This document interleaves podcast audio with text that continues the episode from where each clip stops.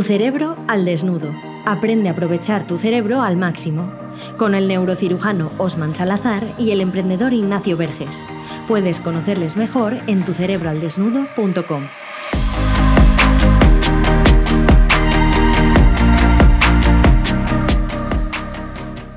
Te damos la bienvenida una semana más al podcast de Tu cerebro al desnudo. Bienvenido a tu casa del nudismo cerebral, esa casa en la que vamos a coger nuestro cerebro con nuestras manos y lo vamos a estrujar bien para eh, tenerlo bien cogido y potenciarlo al máximo. Y para eso tenemos aquí a nuestro querido neurocirujano Osman. ¿Qué tal estás, Osman? ¿Cómo ha ido esa semana? Muy bien, muy bien. De hecho, semana de guardia y lo que significa que ha habido que operar mucho, no solo el cerebro, sino también la columna. Así que no, aquí no solo desnudamos cerebro, sino que también desnudamos columnas vertebrales. Eh, ya se notan las vacaciones ahí con la gente. se nota, se nota que aquí en Mallorca hay turismo, hay turismo. Sí, sí, sí. Bueno, hoy estamos muy excitados los dos. Eh, estábamos hablando ahora fuera de cámaras porque venimos a tratar un tema que creo que puede ser muy interesante, que también creemos que va a cambiar mucho tu mentalidad, la del oyente que puede tener una percepción muy diferente a la que vas a acabar después de este podcast. Y es que vamos a hablar de la pobreza y la riqueza, del cerebro rico y del cerebro pobre. Eh, vamos a ver de qué trata eso de la riqueza, Osman, porque igual la gente se lleva sorpresa, ¿verdad? Sí. De hecho, esto será algo parecido a lo de la película Matrix, y explico por qué. ¿Recuerdan la película en el momento en el que ofrece las cápsulas de azul y roja? Pues en este podcast únicamente tratamos la roja. Y también viene a cuento con, estas, con estos colores porque se tiende a pensar de que ricos y pobres es una división únicamente social o económica. Y ese es el primer mito que vamos a cambiar hoy. Hay ricos y pobres de todas las razas, todas las nacionalidades, todos los niveles académicos, condiciones sociales, políticas, en todos los sistemas económicos hay ricos y pobres. Y lo más llamativo es quedarse con la idea que va más allá de la fama y la fortuna, va más allá de una ideología y tiene que ver más con el valor que aportamos a la sociedad, no tanto con el esfuerzo, la atención o la energía que, que gastamos en ella. Así que el cerebro rico y cerebro pobre va más allá del dinero. Ojo, ¿eh? Primer mito ya, porque yo pensaba que habíamos venido aquí a hablar de dinero, Osman, que me has desmontado ya todo el podcast. y creo que a nuestro querido oyente también, porque, porque bueno, esto se pone interesante. Entonces, vamos a hacer la primera pregunta para romper un poco el hielo también, porque eh, el oyente te quiere conocer. Y es lo primero, Osman, ¿tú consideras que tienes cerebro de rico o de pobre? He de reconocer que durante la mayor parte de mi vida he tenido un cerebro de pobre y que aún no he abandonado completamente esa tendencia. Te diría que ahora mismo estoy en una fase de transición. Tengo un cerebro de transición entre el cerebro rico y el cerebro pobre. Y ahora veremos qué, qué mm, cajitas son esas, qué espacios son estos, porque hay que elegir muy bien las palabras porque el podcast de hoy nos va a demostrar que todas estas ideas preconcebidas que teníamos acerca de la riqueza y la pobreza no son tan así como las pensamos. Bueno, entonces vamos a, yo creo que para que lo entendamos todos bien, vamos a imaginar tres perfiles de personas que muchos nos podemos sentir más identificados con una, con otra, o conocemos a alguien que está en una o en otra y esto nos va a ayudar mucho. Vamos a poner tres perfiles, uno que es Yusef, una persona del Congo que ha nacido en un sitio con escasos recursos y con una pobreza extrema. Después, en un término medio podemos tener a alguien que nace en un país desarrollado, con recursos y que pertenece a la clase media, como puede ser yo, Ignacio.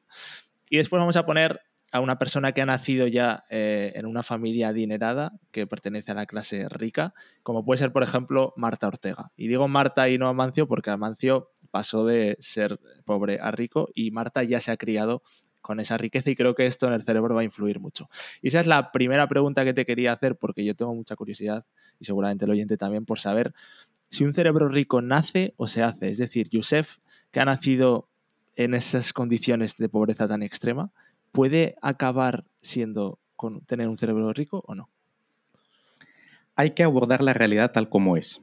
Es decir, es indispensable que se cumplan ciertos criterios mínimos para que el cerebro se desarrolle adecuadamente. Por ejemplo, si Joseph no ha tenido el mínimo de ingreso necesario para cubrir la cantidad de calorías que necesitaba para que su cerebro se desarrollara, sobre todo cuando era muy pequeño, eso afectará su cerebro para toda la vida. Lo mismo sucede en nacer y crecer en un entorno en el cual la igualdad de oportunidades no existe. Y digo de oportunidades, no digo la igualdad absoluta, sino que en el que se tenga el chance, la oportunidad de poder dar lo mejor de sí. Por lo tanto, si se cumplen estos criterios mínimos, aún alguien viniendo de un país tan desfavorecido económicamente como del Congo, puede realmente luego aprender y desarrollar las habilidades y capacidades cerebral, desde el punto de vista cerebral. Pero es indispensable saber que hay unos mínimos que hay que cubrir. Vale. Y ya luego dado esos mínimos, yo supongo que también ese entorno en el que te crías influye mucho para los valores que tú adquieres en la vida que te van a condicionar en cierta manera eh, para ese desarrollo. Y yo recuerdo, hay una entrevista muy interesante que igual hay gente que la ha visto, que hizo Jordi Évole a un empresario que se ha hecho rico recientemente, que se llama José Elías, y de hecho esta entrevista se titulaba Rico con mentalidad de pobre. Y él decía que aunque ahora era, es de las personas más ricas del mundo y es multimillonario, eh, seguía teniendo mentalidad de pobre y decía que lo apreciaba en cosas como que, por ejemplo, va a un restaurante y sigue mirando la parte derecha de la carta y sigue fijándose en el precio, aunque lo puede pagar, pero sigue teniendo la sensación de que a lo mejor no va a llegar en algún momento a fin de mes. Entonces, esos valores que tú adquieres por la familia, por el entorno, por el país, por las condiciones en las que te has criado, eh, ¿cómo son en el caso de Joseph, que está en el Congo, en el caso de alguien como yo, que está en la clase media de España? O en el caso de Marta Ortega, que ya se ha criado en unas condiciones de riqueza, siempre ha vivido en eso. La crianza es fundamental. Por ejemplo, es muy probable que alguien que venga de un país desfavorecido vea la riqueza, puede verla de dos maneras, o como algo, un ideal a alcanzar, lo cual le genere motivación a perseguirla y alcanzarla. Esta, esta tendencia la vemos en gente que viene de la nada y luego llega muy alto desde el punto de vista económico, social o académico o puede verlo como algo malo, como un rechazo, que las personas que tienen muchos recursos son los culpables de su situación. Y en este caso, no es el país pobre el que determina su éxito, sino es el valor con el que, con el que elige afrontarlo. Y este mismo paradigma puede suceder con alguien con clase media, por ejemplo, como en tu caso, puedes ver de que realmente en España el sueño español es diferente al sueño americano. El sueño español es ser funcionario y tener una plaza fija que te paguen hasta el resto de tus días. Y el sueño americano es poder petarlo con una empresa y ser millonario. Y eso es lo que ha producido usualmente la migración hacia allí. Sin embargo, puede ser que en el caso de Marta Ortega, estas necesidades hayan estado cubiertas que ni siquiera aparezcan en su imaginario individual. Es decir, que ella piense los valores máximos tengan con cualquier otra cosa, que, pero nada que ver con el dinero ni con la posición social, etc. Entonces, no hay una correlación directa. Lo que sí te podría decir es que el, el cerebro rico se caracteriza por aceptar como valor principal la libertad y el cerebro pobre la seguridad. Ambas son ilusiones. En la vida real no existe la libertad como tal, estamos muy condicionados por nuestro entorno, ni tampoco existe la seguridad. Pero ¿cuál de las dos ilusiones decidimos darle más importancia para regir nuestra vida? Eso hace una diferencia importante entre unos y otros. Vale. Y la libertad, digamos que es esa capacidad que tiene la persona de tener mayor opcionalidad. Es decir, ¿el dinero te da más libertad también? Marta mm. Ortega, que tiene más dinero, puede tener más capacidad de hacer en cada momento lo que quiere. Esto es otra de las cosas que normalmente se toma como paradigma de libertad, tener más opciones. ¿Será que Marta Ortega, bueno, Marta quizá probablemente sí, em, pero vamos a poner otro No la conocemos, ¿eh? Vamos no la conocemos, pero vamos a suponer que es realmente su cara es tan famosa que es un poco probable que pueda salir a la calle sin guardaespaldas, por ejemplo, ¿no? Entonces, más que la cantidad de opciones, la libertad radica en poder hacer lo que yo quiero hacer de la forma que quiero hacerla en el momento que quiero hacerla. Con lo cual, esa ilusión de tener múltiples opciones no tiene que ver con el número de opciones, sino que de la manera en la que voy a ser capaz de disfrutar de esas opciones, de las condiciones en las que voy a ser capaz de elegir. Por ejemplo, el cerebro rico, a la hora de de poner su atención, la pone en, resolver necesidades y problemas, y por eso usualmente es capaz de sobreponerlas mientras que desde el punto de vista del cerebro pobre está más en los incentivos y en la recompensa. ¿Qué es lo que a mí me van a dar para que yo haga esto?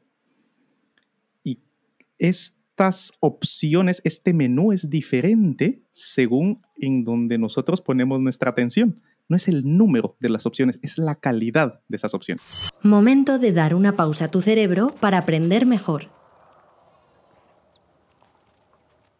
Y ya hemos tocado como primer punto el tema de los valores, que ha quedado claro en el entorno en el que te habías criado, depende mucho. Pero además de esos valores, cada persona puede tener unas creencias. Y imagínate que Yusef, eh, o incluso alguien de clase media que tenga más opciones, eh, puede pensar yo no puedo ser rico, o sea, es imposible. Entonces aquí entraría ya la frase del famoso Henry Ford que diría, tanto si crees que puedes como si crees que no puedes, estás en lo cierto, porque claro, el primer paso es que tú tienes que creerte capaz de poder llegar a tener un cerebro de rico, porque si no, nunca lo vas a tener. ¿Y esto cómo influye? En o sea, quiero decir, es más fácil que alguien lo tenga, alguien que no. Joseph es más difícil y no puede llegar a batir esa creencia que Marta Ortega, que ya sabe que sí.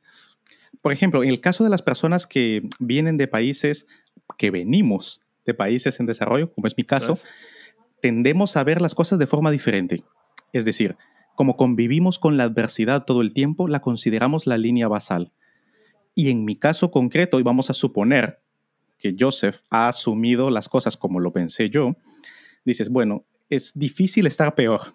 Es decir, de aquí solo, hmm. solo queda ir hacia arriba. Y entonces, con esa idea, tiene poco que perder o nada que perder. Si, Joseph decide salir del Congo, migrar, irse a otro sitio, si puede, lo va a hacer porque ve que su entorno es bastante adverso. Esta, esta poca opción hace que le obligue a generar un tipo de actitud ante la vida en el que solo tiene que tirar para adelante, porque es que no tiene otra opción. Claro. Una vez dicho esto, por ejemplo, eh, la clase media española y la clase alta de cualquier país europeo tiene mucho más que perder. Con lo cual, aquí lo de cerebro rico y cerebro pobre es importante saber que depende mucho de que veamos el mundo como algo de abundancia y crecimiento o como algo de escasez y fijo. Hay una investigación en, en los Estados Unidos cuando se hizo qué repercusión tenía la genética en la calidad de vida y hubo el caso de dos gemelos idénticos que no los separaron al nacer, los separaron a la adolescencia, al momento en el que sus padres, que eran drogadictos, pues mm, se murieron de una sobredosis. Y entonces, pues fueron al foster care y los separaron. Y uno de ellos llegó a ser no solo empresario, sino que llegó a ser multimillonario y el otro pues estaba también rehabilitado de drogas. Y cuando les preguntaron el por qué uno tenía una cosa y la otra, los dos dijeron lo mismo, tenían la misma genética porque los dos eran gemelos idénticos. El pobre dijo, a ver, ¿cómo yo iba a triunfar en la vida? Si tenía padres drogadictos, era pobre y no tenía más que ser desgraciado. Cuando le preguntaron al otro, ¿cómo es que es, has llegado hasta donde estás? Es que no tenía otra opción. Era hijo de padres drogadictos, estaba en la pobreza y era un desgraciado. Solo podía ir hacia adelante. Esto lo refleja muy bien. Sí, totalmente. Mismos valores, misma, mismo entorno y cada uno lo había visto de una manera. Claro, y yo creo que ya entra en juego el tercer paso. Vale, tenemos unos valores X, tenemos unas creencias que si creemos que podemos llegar a tener un cerebro rico, lo lograremos, si no será complicado. Y ya una vez hemos batido eso, llegan las motivaciones. Claro, puede alguien pensar, a lo mejor tú que estás escuchando este podcast piensas, ya, pero es que eh, yo no quiero ser rico. Y yo tengo una teoría, que a lo mejor va a ser un poco chocante con gente, pero yo pienso que todo el mundo quiere ser rico. Y el que dice que no es porque realmente no está siendo sincero del todo. Y este es un ejemplo muy claro que recuerdo que nuestro mentor Juan Carlos me decía que aquí en España mucha gente dice que no quiere ser rica, pero sin embargo, ¿cuánta gente juega a la lotería? Yo no sé si tu oyente que nos está escuchando a lo mejor juegas a la lotería. Si juegas a la lotería, ¿por qué juegas? Por la ilusión de tener una riqueza que tú imaginas como X. Entonces, esta es mi opinión, pero ¿qué motivaciones tiene el cerebro de una persona pobre que se quiere hacer rica? ¿Qué motivaciones tiene el cerebro de una persona pobre como puede ser Joseph, que a lo mejor no se quiere hacer rica? ¿Y, cómo cambia esto cuando lo consigues? Porque también Marta Ortega, que ya ha nacido en esas circunstancias, ¿qué motivaciones le quedan? De hecho, esto, esto la ciencia lo respalda. A la hora de medir cómo es nuestro circuito de recompensa, nuestra área tegmental ventral, nuestro núcleo accumbens, nuestro estrato ventral, el circuito de la dopamina es diferente en las personas que tienen determinadas motivación intrínseca propia que las que se rigen por motivación extrínseca que viene de fuera. Es más probable alcanzar el éxito financiero o en cualquier área de la vida cuando se tiene una motivación intrínseca, las adversidades del entorno se ven como, como nos vemos capaces para poder sobreponernos a ellas, a cuando consideramos que depende del dinero que me pagan, que dependen del respeto que me da la sociedad, que depende del valor que la gente piensa que tiene lo que yo hago, veré como que el entorno me anula y entonces mi capacidad para poder mantener un placer interno, mi circuito de la dopamina, su secreción es diferente.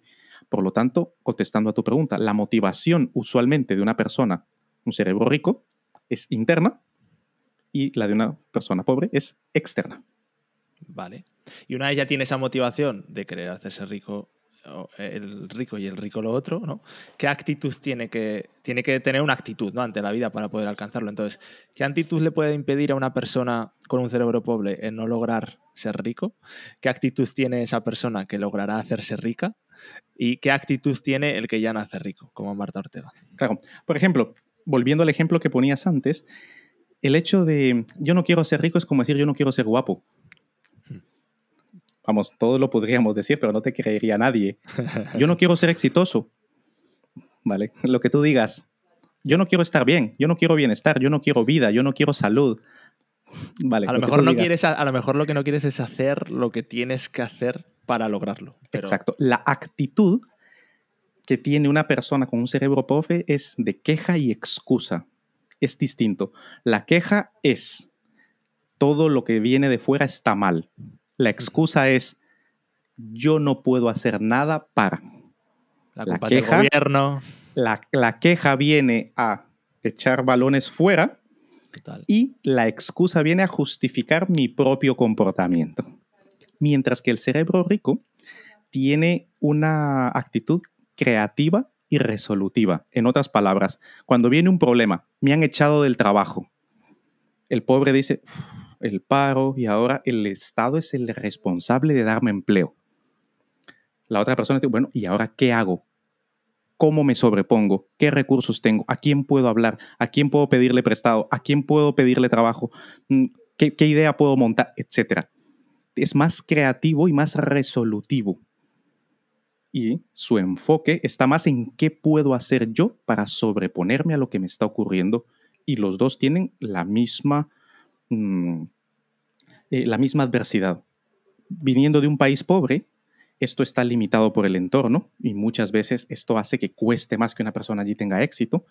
Y en un país desarrollado depende mucho de este enfoque. Este enfoque del sueño del funcionariado de tenerlo todo seguro o el sueño de ser libre y perseguir mis propios sueños. Eso determinará mis creencias y mis valores, determinan mi actitud y mi actitud determinará mi conducta. Totalmente. Y, luego también el tema del aprendizaje, ¿no? Porque, vale, aquí tú puedes decir, vale, yo quiero estudiar a todos los ricos para saber cómo funciona su cerebro y yo lograr eso también. Pero, vale, eh, yo me acuerdo de un amigo de mi tío que, que es de los que se puede considerar rico, ¿no? Y me dio una lección que una vez me dijo, para emprender lo único que tienes que hacer es darte los tortazos y que te cuesten el dinero de tu bolsillo. O sea, hay que hacer cosas. No vale en estudiar, filosofear, sino que tienes que hacer. Y esto yo creo que también podría ser una diferencia sustancial entre una persona con cerebro rico que pasa mucho más a la acción que el otro que igual se queda más ahí estudiando. Aquí has tocado hueso. Y cuando me has hecho la pregunta de todo lo que has mencionado y que hemos mencionado, esto ha sido lo que más, este ítem es el más importante para mí como intelectual, como una persona que ha pasado toda su vida estudiando y sabiendo y aprendiendo, etc., a la hora de, de, aplicar lo que sé y de exponerme al escarnio público y fallar, yo como neurocirujano tengo que ser preciso y los movimientos tienen que ser, no te diré perfectos, pero muy, muy exactos.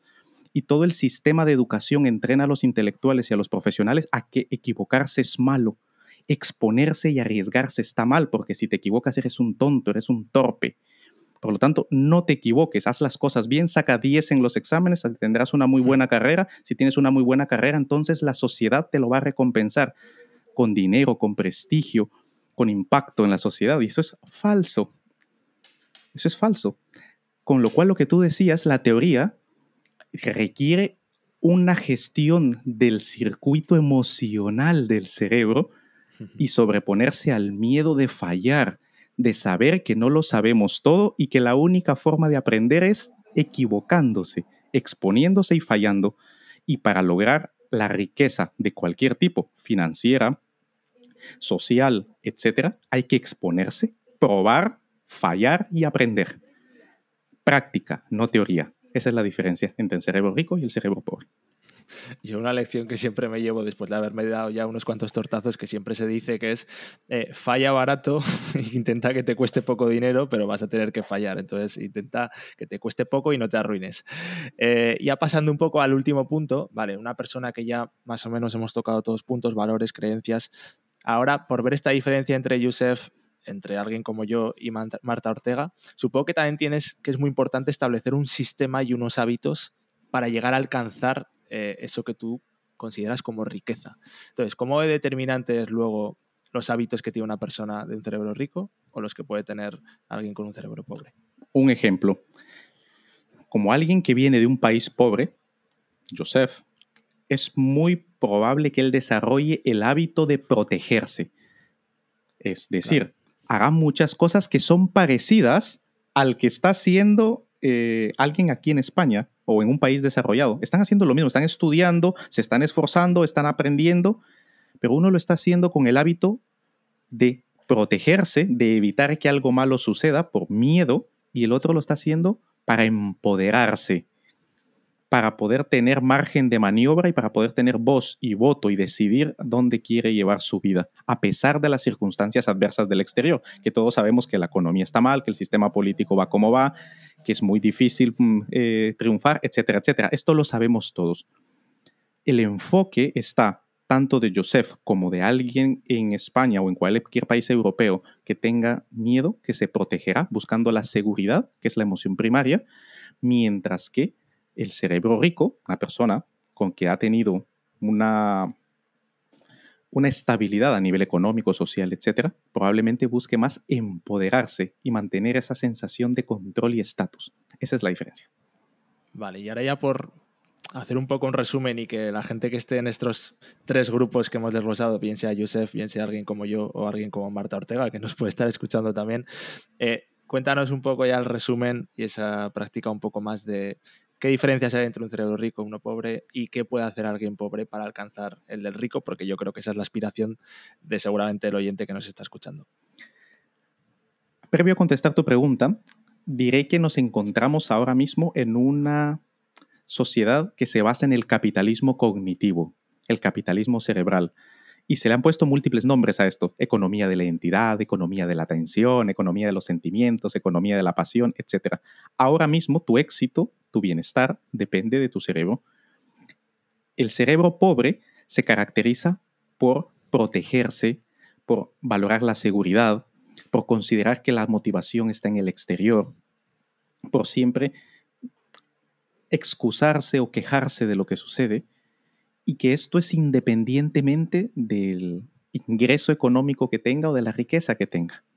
Es su sistema de valores, su sistema de percepción y su conducta. El cerebro rico, por el contrario, valora la libertad, valora el empoderamiento, la creatividad, la resolución, la mentalidad abierta, el proponer, el considerar que independientemente de los factores externos, tiene el poder de cambiar el rumbo de su vida.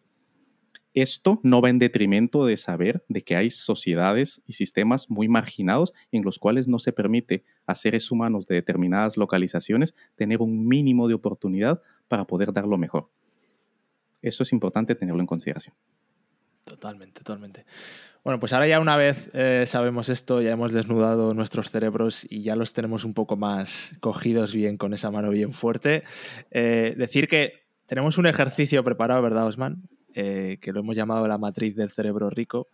y que además me consta que tú has implementado en tu caso personal y también en el de algunas personas cercanas a ti y que has visto que ha tenido buenos resultados. Y esta matriz se consta de siete recursos que vamos a mezclar con diferentes cosas, ¿verdad, Osman? Y que, nos, y que vamos a poner a la gente a trabajar. Así es. La idea es aplicar lo que se sabe de neurociencia cognitiva, lo que se sabe de economía conductual y neuroeconomía, y lo que se sabe de neuromarketing y el, la aplicación de los principios de neurociencia al negocio. Entonces, juntando todo esto, hay una matriz en la cual hemos diseñado em, en tu cerebro al desnudo para abordar el cambio de cerebro pobre a cerebro rico. Y el que diga que no quiere ser rico, miente. Eso es, tal cual. Entonces, si quieres recibir, si eres suscriptor de nuestra lista de correo, ya habrás recibido ese audio privado con este ejercicio para que cojas papel y boli y te pongas a implementar y a poner en práctica todo esto y ver resultados. Si no eres, todavía estás a tiempo, eh, puedes suscribirte hasta el miércoles que viene en tucerebraldesnudo.com Digo hasta el miércoles que viene porque tienes que mirar bien la fecha en la que se ha publicado este podcast porque este audio será efímero, durará una semana y en cuanto salga el podcast de la semana que viene se cambiará. Entonces, si te suscribes antes del miércoles que viene, recibirás automáticamente este audio privado con este ejercicio para que puedas coger papel y boli, trabajarlo y que eso te haga coger con tu puño bien el cerebro y empezar a ver resultados. Así, es. que, bueno, nada, Osman, despídete. Nos vemos para nos vemos la semana que viene y recuerda, si no controlas tu cerebro, este te controla a ti. ¿Te ha gustado este podcast? Compártelo, igual puedes ayudar a alguien. Y para dar el siguiente paso, suscríbete a nuestra lista de correo en tucerebroaldesnudo.com. Recuerda, si no controlas tu cerebro, este te controla a ti.